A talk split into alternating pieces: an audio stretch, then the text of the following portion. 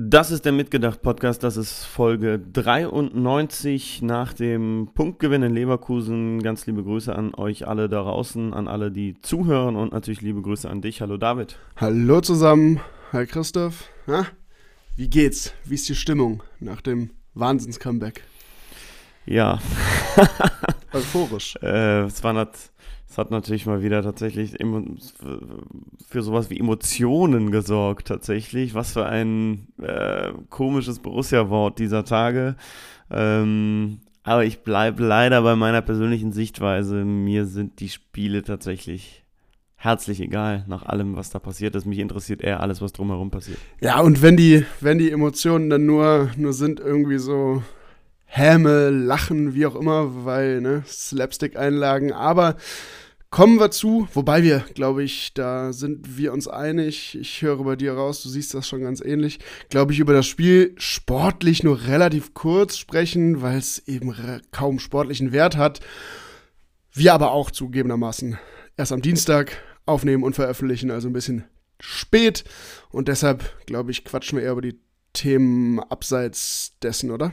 Ja, äh, kurze, knackige Folge, haben wir schon häufig angekündigt. Äh, können wir aber vorstellen, dass es heute wirklich mal so wird, da ihr da draußen dann aber eben auch nur wenige Tage habt bis zum, äh, ja, wirklich Saisonabschlusskracher gegen den FC Augsburg. Ähm, seht ihr es uns bestimmt nach. Ich möchte bei allen Emotionen, die du jetzt schon genannt hast, Häme und Co., vielleicht auch ein bisschen Trotz irgendwie, äh, natürlich eine totale Emotion hinzufügen, über die wir heute auch sprechen werden, nämlich absolute Bewunderung und auch ein bisschen Rührung beim äh, Namen Lars Stindl. Äh, haben auch einige Sprachnachrichten von euch da draußen zu diesem Thema bekommen. Werden wir gleich auch hören. Ähm, da fällt mir natürlich ehrlicherweise wenig zu ein, zu diesem Spieler, zu dieser Identifikationsfigur. Es ist einfach unfassbar schade, dass er Borussia Mönchengladbach verlässt und ähm, er ist ein extrem wichtiger Spieler und Typ für unseren Verein. Leider muss man demnächst sagen, gewesen. Ja, ich glaube, da, das können wir schon mal vorwegnehmen. Da sind sich, glaube ich, alle einig. Würde mich wundern, wenn wir da äh, irgendwie Input hätten. Irgendjemand, der uns geschrieben hat oder noch schreiben wird, der es anders sieht. Übrigens zur Häme noch ganz kurz, um das richtig zu stellen. Nicht, dass das jemand falsch versteht. Ich habe die Häme in dem Fall, in den letzten Wochen war ja auch das eine oder andere Mal auch Häme gegen die eigene Mannschaft dabei am Sonntag aber ja die Häme eher bezogen auf Leverkusen, für die es ja halt, wie gesagt, noch um was ging und ein Spiel dann so aus der Hand zu geben. Uiuiui, also das, das ist schon, naja. Ich finde, die erste Halbzeit hat auch genügend Anlass ge äh, geboten, Häme der eigenen Mannschaft und der eigenen Defensivleistung gegenüber äh, anzubringen. Also ich finde ehrlicherweise nicht, klar, wenn man das Finalergebnis sieht, kann man das auf den Gegner beziehen. Ich würde die Klappe als Gladbach-Fan jetzt aber nicht so weit aufreißen im Moment ah, tun wir wahrscheinlich gut dran und gucken aufs Sportliche mit euren Eindrücken. Der Punkt ist sicherlich okay unterm Strich. Die Leistung in der zweiten Halbzeit war auch halbwegs in Ordnung. Ähm, ja, aber wenn wir ehrlich sind, haben wir nur einen Punkt geholt aufgrund von zwei großartigen Geschenken vom Gegner. Ja, ansonsten habe ich die Aufstellung nicht so ganz verstanden, war mir ein bisschen zu defensiv. Nur zwei offensive Leute, ein Player auf der Bank, ein Stindel wieder auf der Bank, dafür ein Kramer rein. Ja, ging ja dann auch nicht so ganz oft, dass diese defensive Ausrichtung äh, stand ja schon relativ schnell 2-0. Ja, und habe mich wie viele andere wahrscheinlich auch wieder geärgert, gefragt, warum Lars Stindl wieder auf der Bank saß. Nur er hat ja dann noch durch sein Tor wieder gezeigt, wie wertvoll er immer noch für uns ist. Und äh, ja, kann man nicht ganz verstehen. Musste auch schmunzeln, als ein Farker dann nach dem Spiel meinte, äh, dass ein Stindel ja im Training meist von 20 Dingern 20 reinmacht. Ja, da fragt man sich dann halt, warum er so wenig spielt in letzter Zeit. Ja, gefühlt sehr uninspiriert ab der Mittellinie. Ähm, da hat keiner den Mumm, da hat keiner ja, äh, eine Idee, wie wir ins letzte Drittel kommen. Ähm, das ist mir dann irgendwie ja, spielerisch, taktisch zu wenig. Also als ob es nur ja, ein Szenario nach vorne gibt und äh, sobald Leverkusen einfach kompakt stand, dass es keine Antwort gab. Also das ähm, kann ich einfach nicht, nicht gut begreifen, ähm, ja, wie da so ein Mangel ähm, existiert nach vorne. Und ähm, ja, in einer Phase in der Saison, wo es um nicht viel mehr geht, auch ja, keinen Mumm zu haben, keinen riskanten Ball zu spielen. Ähm, die Fans äh, hätten jede Aktion gefeiert. Also ich glaube, ab und zu mal einen riskanten Ball spielen in die Spitze. Tyram, der wieder gespielt hat und äh, Dinger vorne festmachen könnte, ähm, wurde zu wenig gesucht. Und ja, ich meine, die, die, ähm, die eigentlich hochgestellten Verteidiger wurden auch nicht wirklich ähm, ja, eingebunden ins Spiel. Also da war mir einfach zu wenig, zu wenig Mut. Und ähm, der Ausgang war natürlich irgendwie schön, aber es lag weniger an uns, äh, sondern mehr an, an Leverkusen. Ja, danke an Micha und an Joost in dem Fall. Mussten da ein bisschen was wegkürzen, aber ja, haben so ein bisschen geguckt, dass wir, sagen wir mal, die, die, die Basics ähm, da rausziehen. Ich glaube, was man, was man sicherlich sagen kann, ist, dass man der Mannschaft zugutehalten kann, dass sie nicht eingebrochen ist und nicht äh, sich komplett hat abschlachten lassen ähm, nach diesem ja doch recht zackigen 2 zu 0 oder 0 zu 2 aus Borussia-Sicht. Ähm, ja, ich kann ganz viel, was die Jungs äh, jetzt gerade in den Sprachnachrichten gesagt haben, wirklich nur unterstreichen. Also die Defensivleistung, da fällt mir ehrlicherweise auch, auch, äh, auch wirklich überhaupt nichts mehr zu ein. Mit was für einer Passivität ähm, wir da zu Werke gehen bei diesem einen äh, Ball dann hinter die Kette oder ist eigentlich hinter die Kette. Wir sind dann einfach zu langsam im Umschaltspiel ähm, vom, vom, vom 1-0 von, von Adli und beim 2-0 ist natürlich das Kopfballungeheuer dem hierbei der da einfach mal komplett frei auf den ersten laufen kann. Also manchmal frage ich mich wirklich, was die Hauptaufgabe unserer Verteidigung ist. Es scheint nicht das defensive Verhalten zu sein. Nee, ganz gewiss nicht. Äh, du hast schon gesagt, also dieses, es ist diese Saison ja schon oft genug passiert, dass unsere Mannschaft dann so weit zusammengebrochen ist, dass es dann irgendwie schon 0-4 oder so stand und du dann eben auch überhaupt nicht mehr in Reichweite bist und von kleineren Patzern des Gegners gar nicht mehr profitieren kannst oder wenn du profitierst, dann steht es halt 1-4 oder so. Das hat die Mannschaft diesmal besser gemacht, ist irgendwie so ein bisschen in Anführungszeichen im Spiel geblieben, zumindest was das Ergebnis angeht. Aber sonst defensiv, ja, ganz ehrlich, äh, Leverkusen kann ja auch schon viel höher führen. Zweites Tor würde ich sagen, geht natürlich auch ein wenig auf Olschowski, ne? Sieht da jetzt nicht perfekt aus. Ich habe das beim, beim ersten Tor, ehrlich gesagt, äh, kleiner Eindruck äh, aus dem Stadion, habe ich schon gesagt, ach, ganz ehrlich, ein Sommer hätte den vielleicht aber auch gehalten oder vielleicht auch in Omlin. Ähm, da habe ich äh, vehement Widerspruch bekommen, oder zumindest, was heißt Widerspruch, aber da wird gesagt, naja, das wäre ein bisschen streng. Sehe ich auch, aber ja. Hast du es denn einmal im Stadion gesehen oder hattest du die, ähm, den Luxus der Wiederholungen am Bierstand? Mm, nee, den hatte ich da. In Klammern noch nicht. das habe ich. Äh, aber das wurde glücklicherweise auf der Videowand ähm, mehrfach eingespielt. Deshalb habe ich es da, da studieren können. Aber ja, das, da gebe ich auch zu, da sehr streng. Sagen wir mal so, ich will dem Jungen auch äh, nichts Böses und er ist äh, ein vielversprechendes Talent, was sicherlich noch Zeit braucht. Es ist super, dass er jetzt so ein paar Einsätze auch bekommt, dass das lässt gerade einen Torwart reifen, ähm, der ja doch in einer Position ist, wenn du einen kleinen Fehler machst, ist halt meistens ein Gegentor. Und deswegen ähm, ist das schon gut, dass er die Einsätze kriegt. Ich finde schon, man merkt, dass er mal, er war vor der Saison mit den, mit den ausgeliehenen Keepern die Nummer 5 und das merkt man schon. Also er ist jetzt kein Testegen, der reinkommt und ein Jahrhunderttalent ist. Ähm, das ist so. Er wird sich das erarbeiten müssen und da hat er sicherlich noch relativ viel Arbeit vor sich. Ich glaube, das weiß er aber auch zum Glück. Ja, ist ja, ist ja auch völlig in Ordnung und zeigt dann ja auch, dass, wir haben schon öfter diese Personale um Liem besprochen, dass das, glaube ich, eine sehr, sehr gute Entscheidung, ein sehr guter Deal war. Und fairerweise muss man das ja auch dazu sagen, wenn ich jetzt schon diese, diese Kritik angebracht habe, dass es ehrlich gesagt sowieso überhaupt nicht sinnvoll ist, das jetzt irgendwie auf den Keeper zu schieben alleine, sondern die ganze Defensivarbeit, besonders in der ersten Halbzeit, sehr, sehr ausbaufähig. Und auf der anderen Seite hat, um, ach, hat Omlin, sage ich schon, hat Olschowski dann aber doch tatsächlich ja auch noch ein paar gute Szenen gehabt auf der anderen Seite. Ja, ähm, lass uns über einen Torwart reden, der tatsächlich äh, so einen semi-guten Tag hatte. Ähm, über Lukas Radetzky. Das ist natürlich Wahnsinn, ehrlicherweise. Ne? Ich hab, äh, durfte Leverkusen beruflich ein paar Tage vorher in der Europa League gegen, gegen die AS Roma sehen. Ähm, da haben sie ein richtig, richtig gutes Spiel gemacht. Äh, wären sie da mit der Stringenz vor dem Tor der ersten Hälfte aufgetreten, hätten sie das Spiel auch deutlich gewonnen. Ähm, also haben mir richtig gut gefallen da. Und die, das Spiel legen sie sich halt selbst rein, komplett. Ne? Also es ist natürlich Wahnsinn, dass du zwei zwei so Dinger gerade auch in einem Spiel kriegst. Einen kannst du immer mal haben. Und Radetzky ist ja jetzt auch jemand, der für Achterbahnleistungen durchaus bekannt ist. Äh, ich mag ihn eigentlich total gerne, weil er ein guter Typ ist, auch ein, ein, ein Klartext-Typ ist. Aber das ist natürlich Wahnsinn, dass du dir zwei so, ich glaube, Zeigler würde sagen, Kacktore äh, des Jahres in einem Spiel fängst. Ja, absolut. Äh, wobei ich sogar, also beim ersten Tor, da natürlich, ne, Radetzky, aber der Rückpass oder diese so, so halbe Flanke zurück zum Keeper natürlich auch schon oh, ambitioniert und mutig. Ich fand aber ja. das zweite Tor tatsächlich noch deutlich slapstickiger fast. Ja, ja. Äh, also wie Tyram da eigentlich schon ja im Netz, ins Netz durchgelaufen ist, den Ball so ein bisschen ja, verloren gegeben hat, dann so raustrottet. Und also die Situation war ja schon völlig tot und alles und dann zurückgespielt wird. Aber das äh, ist dann, glaube ich, auch so die, die, ja, der, der sportliche Deckel, den wir, glaube ich, fast schon drauf machen können, weil das er übergeleitet hat zu, ja, eigentlich dann so der, zumindest der schönsten Szene oder der schönsten Geschichte der letzten Wochen Borussia, oder? Ich glaube, den Platzverweis können wir noch ganz kurz erwähnen. Der war natürlich ehrlicherweise äh, halbe Körperverletzung. Ja, kann man geben. Kann man geben. Damit auch einen Punkt und einen Strich drunter gemacht.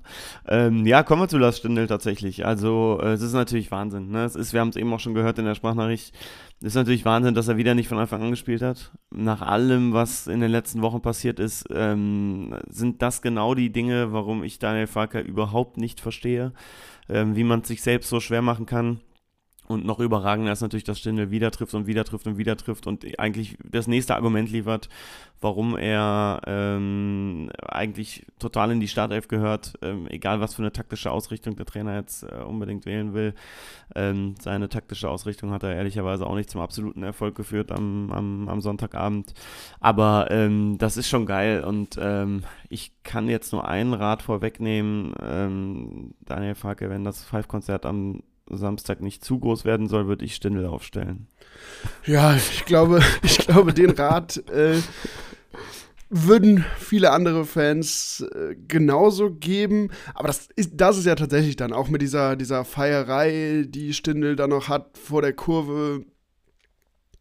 Ist ja, sind ja genau die Bilder, die eigentlich nochmal bestätigen, so diesen Gesamteindruck. Äh, wir haben hier vor ein paar Wochen, Monaten, wie auch immer, ja auch schon mal durchklingen lassen, dass es eigentlich schade ist, dass die letzte Stindel-Saison irgendwie genau diese Saison ist und diese letzten Wochen und Monate.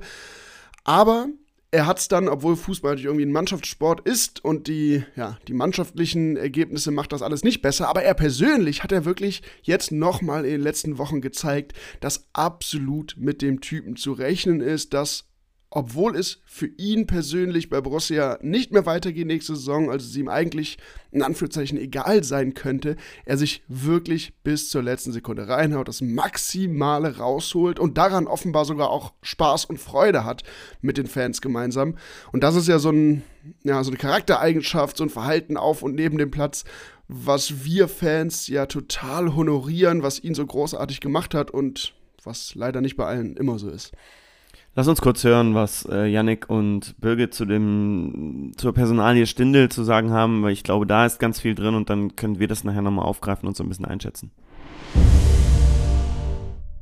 Heute mal keine Worte zum Spiel von mir, sondern zum für mich äh, ja, Moment des Abends.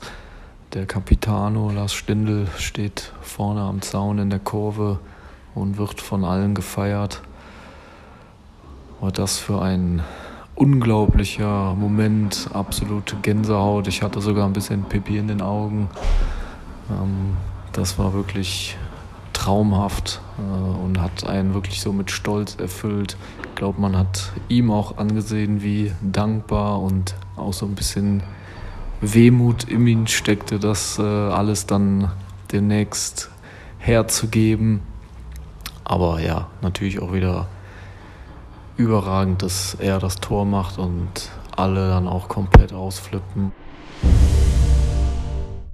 Ich werde auch, glaube ich, absolut die Tränen in den Augen haben, wenn wir Lars Stindl verabschieden. Dafür fahre ich am Wochenende extra nochmal 800 Kilometer, weil es mir echt wichtig ist, Tschüss zu sagen und Applaus zu spenden. Der Mann ist unfassbar und zeigt so viel von der Raute im Herzen. Richtig super.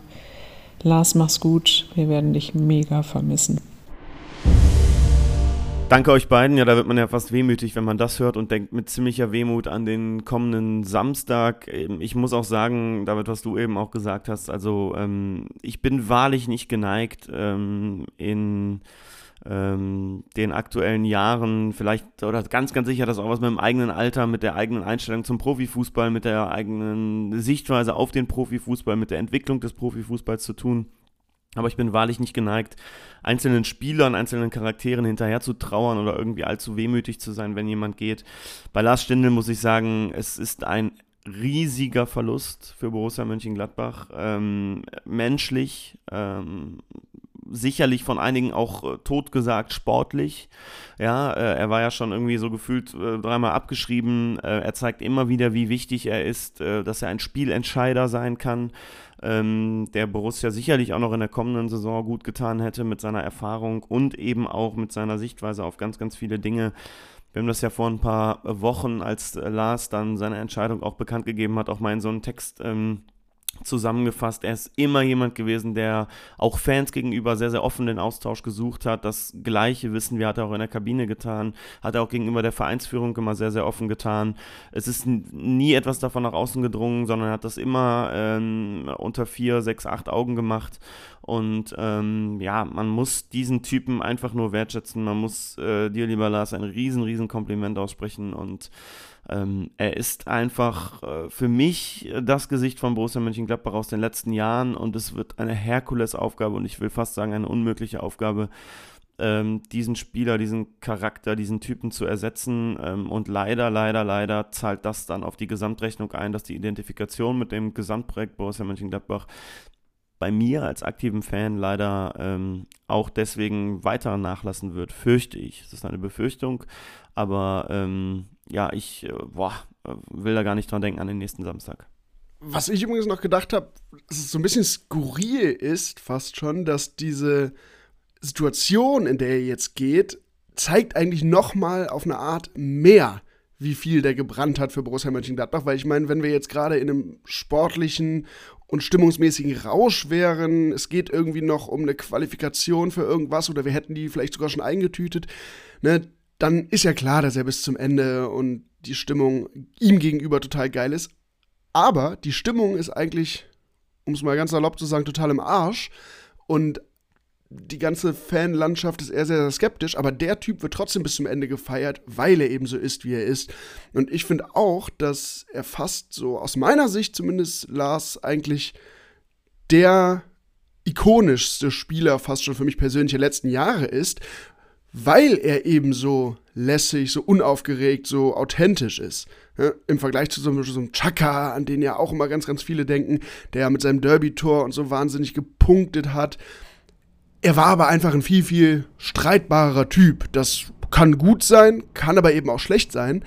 Und Stindl ist das eben überhaupt nicht. Auf den können sich alle einigen. Der steht für so eine Bodenständigkeit und ballert sich bis zum Ende voll rein. Und ja, das ist schon irgendwie geil ja, wie er dann da auf dem Zaun steht und wie er dann wirklich auch von allen gefeiert wird.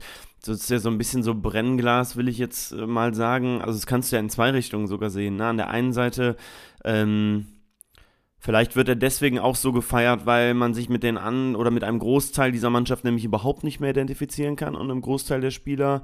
Äh, das soll aber in keinster Weise schmälern, dass er halt, genau wie du sagst, so ein riesiger, so eine riesige Identifikationsfigur ist. Aber sicherlich ist dieses, diese aktuelle Situation nochmal ein Brennglas, es ist nochmal verstärkt und man nochmal viel, viel mehr in ihn hinein projiziert, als jetzt, ähm, als es in normalen, in Anführungsstrichen normalen Zeiten der Fall wäre, wo vielleicht auch noch sportlicher Erfolg dabei wäre oder man irgendwie noch um einen, um einen internationalen Platz kämpft. So ist er ja so gefühlt das Einzige, woran man sich gerade klammern kann ähm, äh, und wenn ausgerechnet dieser Spieler dann auch noch den Verein verlässt, also ich bleibe dabei, das ist eigentlich ein Super-Go.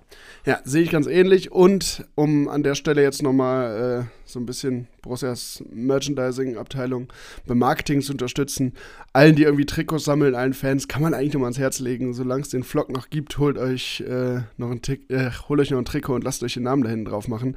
Aber wartet, bis die Trikots in Sale gehen am Ende der Saison. Oh, oh ich wollte gerade sagen, sagen, machst du jetzt Werbung? Also wolltest du Borussia nochmal die Kassen voll machen, damit dann damit doch nochmal ein Neuzugang kommen kann, oder? ja, wir, wir, brauchen jeden Euro. Wir brauchen jeden Euro. Frag doch mal Schippers. Dann wartet bitte bis zur neuen Saison und holt euch einen Individualflock, der ist, glaube ich, teurer. Ja, aber dann gibt es den ja nicht mehr, den Stindel-Flock. Du kannst einfach sagen, ich will Stindel hinten drauf haben. Individualflop, so, ja. kannst du ja machen.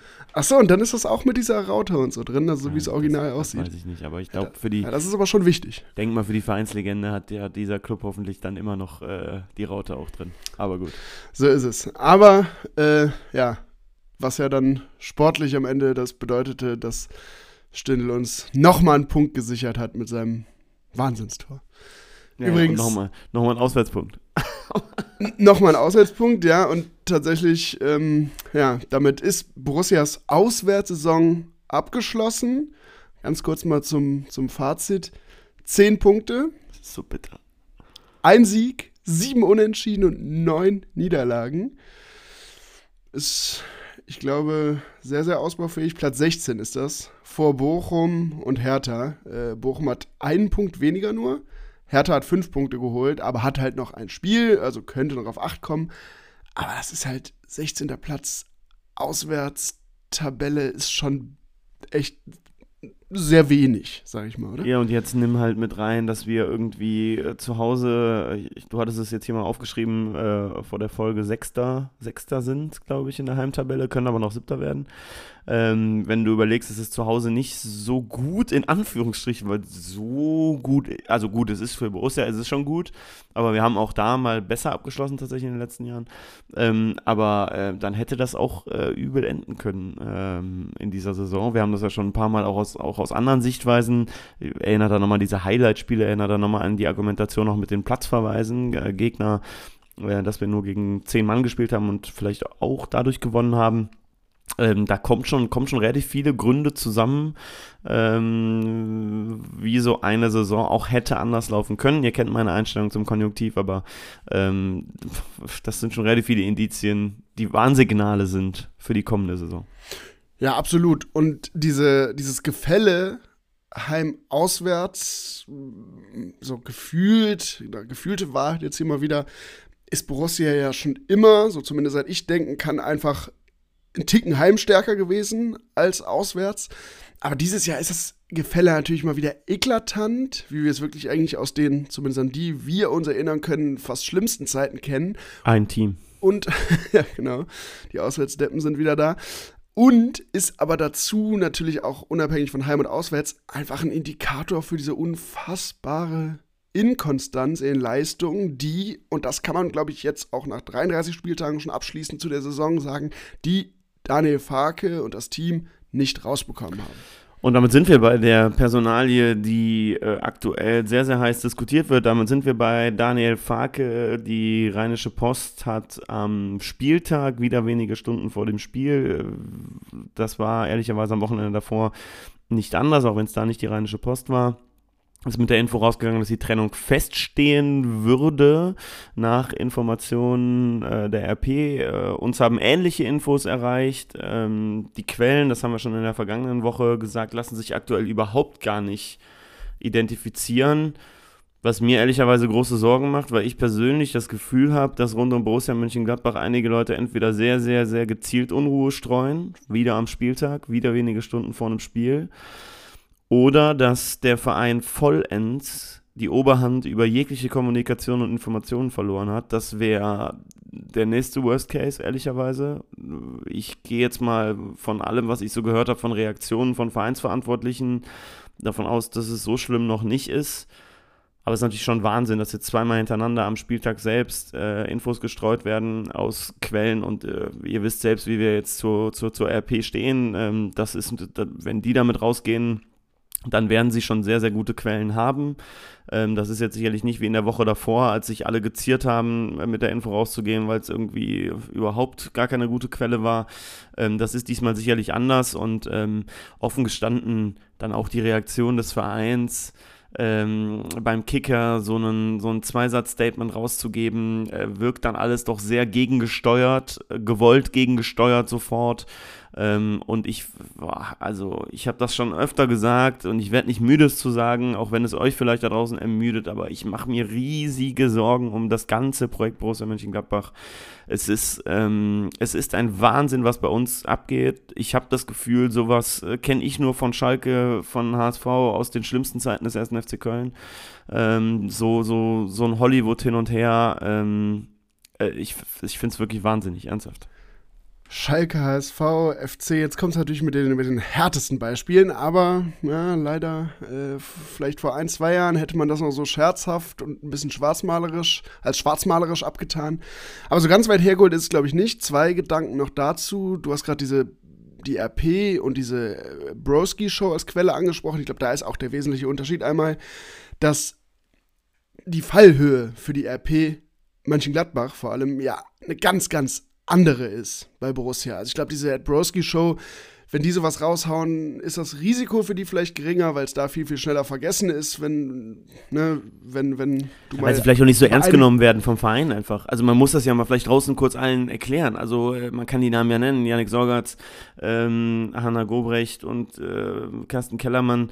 Ähm, Thomas Grulke ist ja, glaube ich, auch noch einer der Redakteure, die da häufiger über Borussia schreiben. Also nochmal, die sind täglich im Kontakt mit Borussia, ja. Also wenn die sowas raushauen, äh, natürlich wissen die, dass Borussia das nicht gefällt. Und natürlich wissen die, dass die Reaktion sehr, sehr heftig sein wird. Äh, aber sie äh, haben sich so gut äh, abgesichert, dass sie äh, der Überzeugung sind, dass das stimmt. Und äh, ähm, klar, dass Borussia sich dann darüber aufregt, kann ich irgendwie auch verstehen aus Vereinssicht. Da haben wir auch schon unsere Erfahrungen in der Vergangenheit mitgemacht. Leider hat es dann meistens gestimmt. ja, also das ist es einmal, ja, dass die sich darüber aufregen, ne, logisch. Also ist ja Teil ihres Jobs, sowas eigentlich zu kontrollieren. Auf der anderen Seite, ne, das, das ist ja ein so um das Spiel jetzt mal Fair Play zu, mäßig zu betrachten. Der Job der RP, äh, der Job von Journalismus ist ja eben, über sowas zu berichten und wenn sie davon überzeugt sind, ne, und du hast gerade beschrieben, sie werden davon sehr, sehr überzeugt sein, sonst würden sie das eben nicht veröffentlichen, weil sie ja auch äh, von der Zusammenarbeit mit Borussia ähm, so ein Stück weit abhängig sind und das ist ja eben der zentrale Unterschied vielleicht zu dieser, dieser Broski-Show. Deshalb glaube ich, dass ja, das eigentlich schon fast mehr als reine Spekulationen sind. Ja, und zumal man da auch nochmal sagen muss, also ähm, ist jetzt nicht so, dass man jetzt den Stempel alleinig der RP auf die Stirn drücken muss. Also Sport 1 äh, in Person vom äh, Sport 1 äh, West-Chefreporter Patrick Berger hat schon äh, zwei Tage vorher darüber berichtet, dass sich im Farke-Umfeld sehr, sehr intensiv Gedanken darüber gemacht wird, den Verein aus eigenem Antrieb zu verlassen. Und machen wir uns doch noch nichts vor. Und damit können wir, glaube ich, auch die, die, die Sichtweise auf die Medien so ein bisschen wegziehen und eher mal so in unsere Interpretation und Sichtweise gehen. Machen wir uns doch mal nichts vor. Also wir haben es hier mehrfach gesagt, es wäre zu einfach, wieder den Trainer zu entlassen. Und es ist überhaupt gar nicht geil, dass Borussia im dritten Jahr in Folge nun droht, mit einem dritten Cheftrainer in die Saison zu gehen. Aber wie um alles in der Welt will man denn ernsthaft noch weitermachen? Also nochmal, Farke würde ins nächste Jahr mit so einem Misskredit aus Fansicht gehen. Er würde mit so einem äh, einem, einem Druck da reingehen, von Anfang an liefern zu müssen. Ähm, er fühlt sich sicherlich auch nicht verstanden von Fans und vom Umfeld. Die Fans verstehen ihn nicht. Äh, so eine Stindelnummer zahlt er jetzt nur noch mal weiter drauf ein. Der trifft, trifft, trifft und trifft und der spielt einfach nicht. Also da, da fragst du dich ja als Fan, äh, hallo, wie ist denn das Leistungsprinzip bei Borussia Mönchengladbach? Wie ist es denn darum bestellt? Ähm, es ist einfach ähm, für mich unvorstellbar, wie man da reingehen soll. Und um jetzt auch nochmal die Mannschaft mit reinzuholen, natürlich ist die Mannschaft gefordert. Am lächerlichsten finde ich es, und das muss ich mal in aller Klarheit so sagen, dass ein Spieler sich jetzt nach dem Spiel hinstellt und Partei für den Trainer ergreift. Einer der Wortführer im letzten Jahr, der dafür gesorgt hat, dass Adi Hütter äh, geflogen ist. Ja, äh, sagt jetzt, die Mannschaft hätte kein Alibi oder müsste, dürfte keine Alibi suchen. Also das finde ich ehrlicherweise, das finde ich so eine Pointe, ähm, kann man sich gar nicht vorstellen. Ja, du hast gerade so dieses Verhältnis zu den Fans und so angesprochen, was ja auch noch hinzukommt, ist so diese, ja, ich, nenne es jetzt mal mediale Hypothek. Ne? Das ist jetzt nun mal einmal ist diese Trennung an ganz verschiedenen Stellen medial mal ausgesprochen worden. Ja, der ist und, angeschossen, der ist komplett und, angeschossen. Ja, und genau, du kannst dir ja ausmalen, wenn, wenn wir jetzt in die nächste Saison mit Daniel Farke gehen sollten, wovon ich nicht ausgehe, aber wenn wir das tun sollten, lass den mal in den ersten drei, vier Wochen, drei, vier Spielen die Ergebnisse nicht stimmen und die Spiele nicht, na, spätestens dann schlägt es ja richtig medial wieder zurück und das, man kann es jetzt finden, wie man möchte, aber das hat dann ja nun mal einen Einfluss auf die Stimmung um den Verein, auf die Stimmung im Verein, auf den Druck auf Trainer und Mannschaft und so. Und deshalb glaube ich auch, dass das insgesamt nicht die Voraussetzungen sind, um gemeinsam in eine neue Saison zu gehen, weil es eben ja, diese riesige Bürde ist, mit der man dann startet, äh, in eine Saison, die ja dann nächstes Jahr hoffentlich endlich Neustartsaison mit Umbruch ist, der ja eigentlich schon diese Saison starten sollte. Oder hat er aus deiner Sicht schon gestartet? Ja, ich finde halt ehrlicherweise, ich kann das jetzt auch, ähm, diese, diese Sichtweisen des Managements auf den Kader. Wir müssen dem Kader etwas hinzufügen. Ähm, äh, wir, wir, müssen neuen Input in den Kader bringen und und und. Das habe ich halt eins zu eins. Höre ich jetzt seit zwei Jahren höre ich das. Seit zwei Jahren ähm, schafft man es aber offensichtlich nicht so viel in den Kader reinzubringen, dass man diese, und sorry, für mich sind es Phrasen, ähm, äh, endlich mal beerdigen könnte, ja. Also jetzt wollen sie dem Kader wieder was hinzufügen und es muss sich wieder was ändern und und und, was ja richtig ist, aber ähm, ich frage mich halt, wann denn dann dieser Umbruch endlich mal auch kommt und auch zufriedenstellend kommt, weil machen wir uns mal nichts vor. Also du hast nicht vier, fünf Transferperioden, wie das mal gesagt wurde. Ähm, wenn der Trend so weitergeht, der sich abzeichnete von äh, vor drei Jahren zu zwei Jahren, von zwei Jahren zu einem Jahr und dann jetzt auch in die nächste Saison, dann werden wir im nächsten Jahr eher auf, sagen wir mal, Rang 12 bis 14 landen und dann weißt du, wie es auch ausgehen kann. Dann kannst du irgendwann auch mal ganz fies unten reinrutschen und dann stehst du da und spielst auf einmal äh, gegen den Abstieg. Jetzt kann man sagen, okay, da sind Tyram und Benzibaini ähm, ja dann nicht mehr da. Spieler, die äh, vielleicht auch schon im letzten Jahr weg wollten, aber dann guck dir halt die Tore von Tyram an. Also die haben uns halt jetzt schon, man kann zu dem Typen stehen, wie, wie man will und ich äh, stehe wirklich skeptisch zu diesem Typen. Aber diese äh, Tore von ihm, ich glaube es waren jetzt 13 und 7 Assists, ey, die haben uns halt am Leben gehalten. Ähm, und äh, die musst du halt auch erstmal ersetzen ähm, mit dem Malus in der Kasse, ähm, mit dann zwei ablösefreien äh, Abgängen. Jetzt kannst du sagen, okay, haben wir, haben wir den Bayer äh, verkauft, okay, dafür haben wir aber jetzt auf den Weigel schon verpflichtet. Ähm, also ich sehe das weiterhin total skeptisch und deswegen glaube ich auch, dass es mit diesem Trainer aus den angesprochenen Gründen überhaupt nicht weitergehen kann, weil es äh, einfach das Risiko viel, viel, viel zu groß ist. Ähm, Gut, und dann ist man natürlich direkt bei der Nachfolgersuche ne? und fragt sich, ob natürlich nicht dann eine äh, Nummer Polanski nicht auch viel, viel, viel zu risikoreich wäre, weil die Argumente natürlich die gleichen bleiben. Ähm, aber ich hab, ich, ich weiß nicht mehr, was ich auch darüber denken soll, ehrlicherweise, über das Ganze. Ich bin irgendwie, boah, richtig so Borussia leer und der Verein hat es äh, nochmal geschafft, mich noch tiefer runterzuziehen äh, in meiner Sichtweise. Ähm, ich brauche die Sommerpause mal ganz, ganz extrem. Ja, glaube ich, da werden dir viele, da werden viele das äh, absolut so fühlen, wie du es gerade beschrieben hast. Ich, ich finde auch so ein bisschen, weil wir so ne, in dieser äh, jetzt Umbruchsthematik, aus meiner Sicht ist das irgendwie dann doch noch kein Umbruch gewesen, weil ich finde, für einen Umbruch oder Neustart musst du schon so ein bisschen Entwicklung drin haben. Und ich habe hier gerade nochmal geschaut, wir haben das ja vor ein paar Wochen schon mal beschrieben. Wir sind letzte Saison Zehnter geworden, hatten 45 Punkte. So, wir können dieses Jahr theoretisch auch noch Zehnter werden, äh, wenn wir gewinnen und der FC gegen Bayern verliert. Okay, aber wir werden auf jeden Fall mal Minimum mit zwei Punkten weniger aus der Saison rausgehen als letztes Jahr. Und das ist halt absolut kein Fortschritt und auch kein tab tabellarischer und ich finde auch spielerisch und so ist das noch nicht zu erkennen, der Fortschritt-Idee.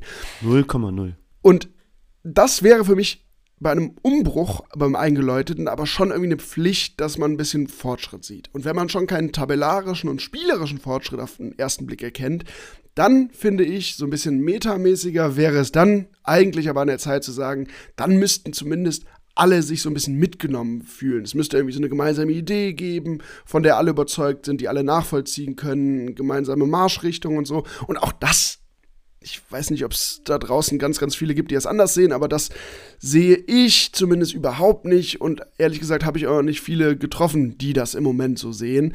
Und von daher finde ich, haben sie eigentlich an keiner Stelle irgendwie Meter gemacht in diesem Jahr. Und deshalb ist der Umbruch, finde ich, leider noch nicht so richtig gestartet und müsste aber jetzt wahrscheinlich starten.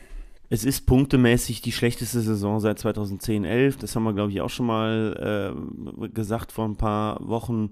Ähm, du wirst jetzt vielleicht, kannst du noch Zehnter werden, wenn du den äh, FC, äh, wenn du äh, Augsburg schlägst. Man davon ausgehen kann, dass der FC wahrscheinlich Bayern nicht schlagen wird.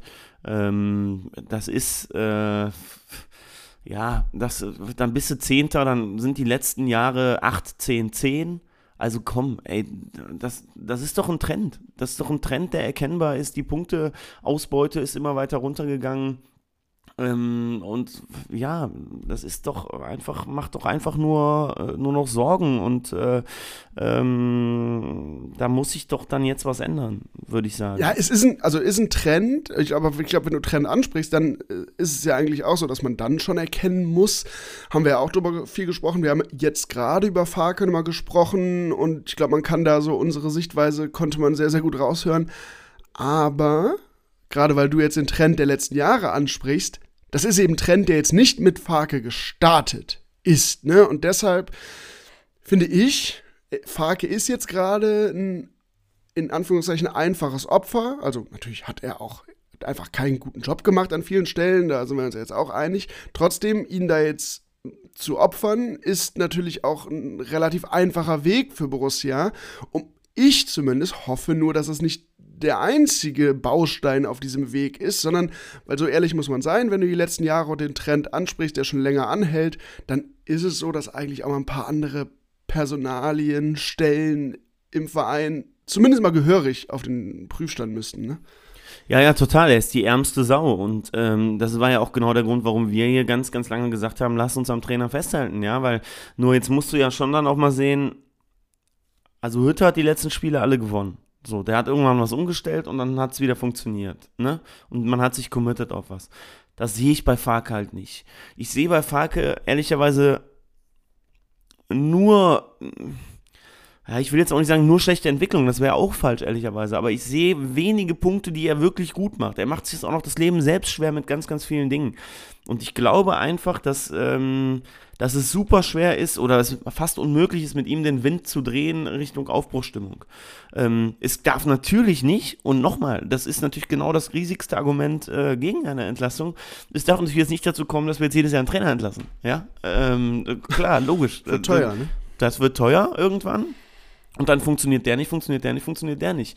Also es ist schon auch in einer gewissen Art und Weise eine Zwickmühle. Ähm, sicherlich, auch bei so einem Trend darf sich die Vereinsführung auch mal hinterfragen, welche Fehler gemacht wurden. Ja, ganz sicher. Und ähm, weil du jetzt gerade hier Farke angesprochen hast, nicht alles äh, oder du hast irgendwie gesagt, dass er sich bei allem verschlechtert. Ich glaube halt, oder das ist zumindest meine Sichtweise auf die Dinge, dass es so ein bisschen so war, dass Farkes so größtes Pfund und das, was er ziemlich lange irgendwie gut gemacht hat, wovon er profitiert hat, was wir ja auch hier zum Anfang immer sehr gelobt haben, seine Kommunikation war, die ihm irgendwie dann noch viele ja, zugute gehalten haben. Und selbst das hat er halt in den letzten Monaten sukzessive immer weiter verloren, sein, seine größte Stärke oder zumindest nicht mehr so reinwerfen können, nicht mehr so nachvollziehbar, natürlich auch in, in Mix mit den sportlichen Ergebnissen.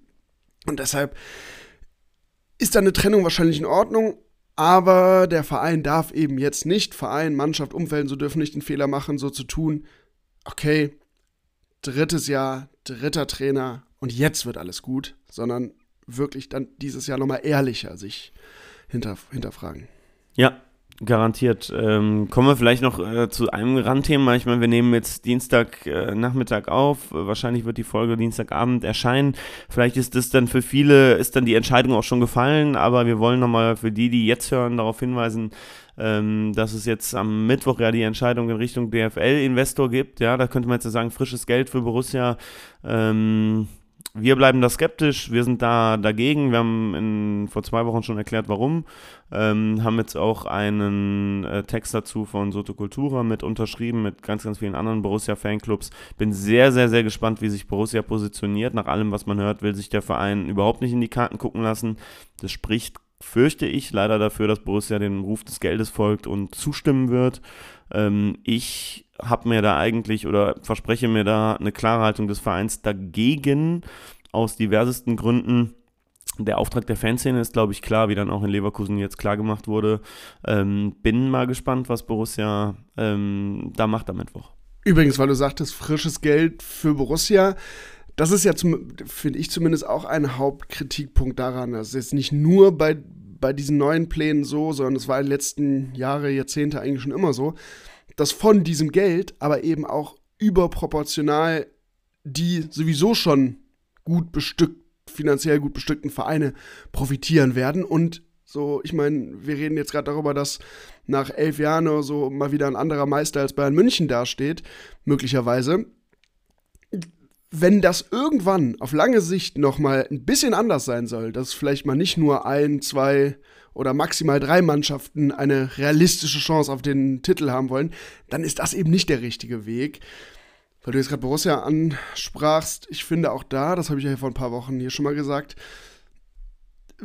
wenn wirklich, und ich finde, da sind vor allem auch die Traditionsvereine wie Borussia gefordert und die Entscheidungsträgerinnen und Träger in diesen Vereinen, weil wenn alles, was uns diese Vereine immer so als großen Unterschied zu RB Leipzig und so verkaufen wollen, wenn das alles wirklich ernsthaft so ist, dass nämlich die Fans, die Leute, die in den Stadien sind, die wirklich ja die aktiven Fans sehen, die ihr Herzblut für den Verein geben, die ja so einen Traditionsverein eigentlich unterscheiden noch von sowas wie RB Leipzig.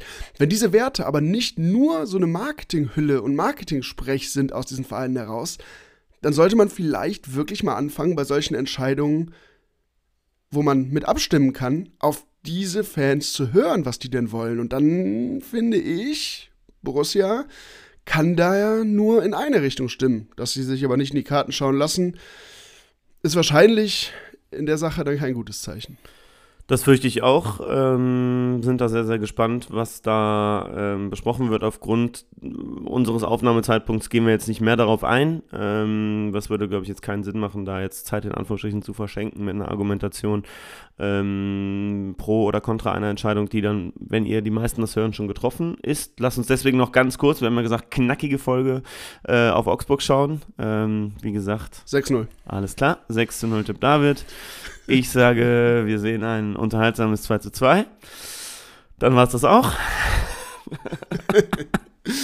Nein, ich muss ja, ich muss ja mit einem euphorischen Tipp rausgehen. Ähm, ich, aber ich glaube, also 6-0, das würde jetzt, würde, glaube ich, alle sehr überraschen. Aber ich glaube schon, dass wir gewinnen werden. 5-0. Obwohl, und das ist natürlich das Doofe, äh, das Doofe ist auch gut, äh, das ist Doofe, dass es für den Gegner ja zumindest noch, glaube ich, um ein bisschen geht. So, um ganz, ganz sicher zu sein, müssten sie schon einen Punkt holen, oder? Ja, ja, genau. Sie stehen, haben 34, äh, Stuttgart, Bochum 32. Ähm, vom Torverhältnis äh, sind sie gegenüber Bochum eigentlich safe, gegenüber Stuttgart aber noch nicht ganz. Das heißt, dann werden sie 15. sein. Also einen Punkt müssten sie schon holen, um, um safe, safe zu sein. Ja, und äh, auch, auch ein gutes Zeichen für so einen Saisonabschluss, äh, dass ich sage, das ist echt doof und ärgerlich, dass es für den Gegner noch um was geht. Ne? Wir haben uns sehr schön im Mittelfeld bequem gemacht und für uns geht es ja um nichts mehr. So ist es. Ja, ich würde sagen, damit äh, sind wir hier durch die, durch die Folge gesegelt. Lasst euch die Biere alle schmecken am Samstag. Genießt es. Ähm, ja. Und verabschiedet den Lars würdig. Das ist, das ist das Wichtigste. Ja, ich glaube, das sind klare Aufträge für Samstag. Ansonsten so teilt die Folge, wie ihr uns bei Patreon unterstützen könnt, findet ihr in den Show Notes. Ihr kennt das alles. Und dann vielen, vielen Dank fürs Zuhören. Kommt gut durch die Woche. Macht's gut. Tschüss.